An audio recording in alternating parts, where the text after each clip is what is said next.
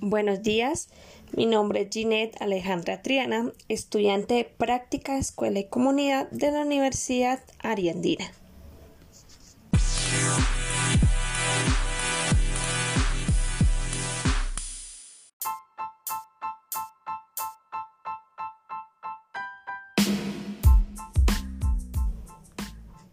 En este podcast voy a contar mi ejercicio de observación directa en una comunidad de niños entre 7 y 14 años de edad.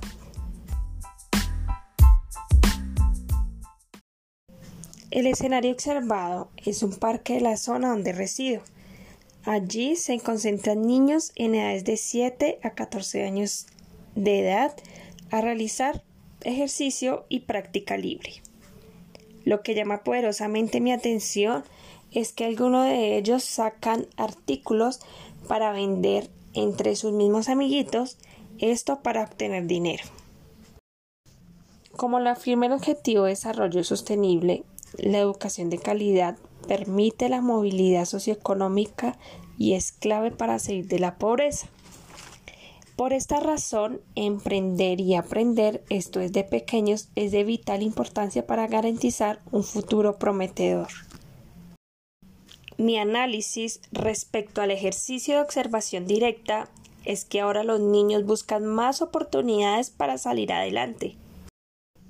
Según el artículo de investigación de Javier Damián Simón de la Universidad de La Salle de México, la educación en emprendimiento promueve.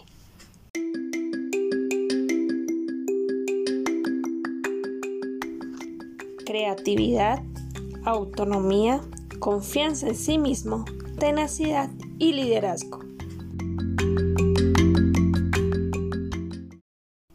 En mi opinión personal, considero que estas observaciones directas funcionan para darnos cuenta que existen diferentes comunidades en las que puedo implementar el proyecto que tengo pensado en mi práctica. Los aprendizajes son muchos. Primero, que los niños que observé sin tener ninguna educación en emprendimiento ya lo estaban haciendo y que si tuvieran acceso a esta educación los resultados serían los mejores.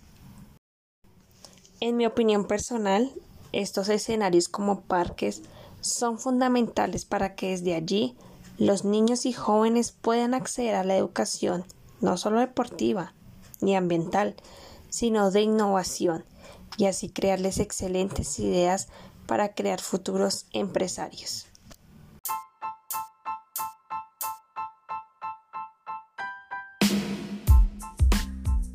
Me despido y espero haya sido de su agrado mi experiencia de observación directa. Muchísimas gracias por su atención.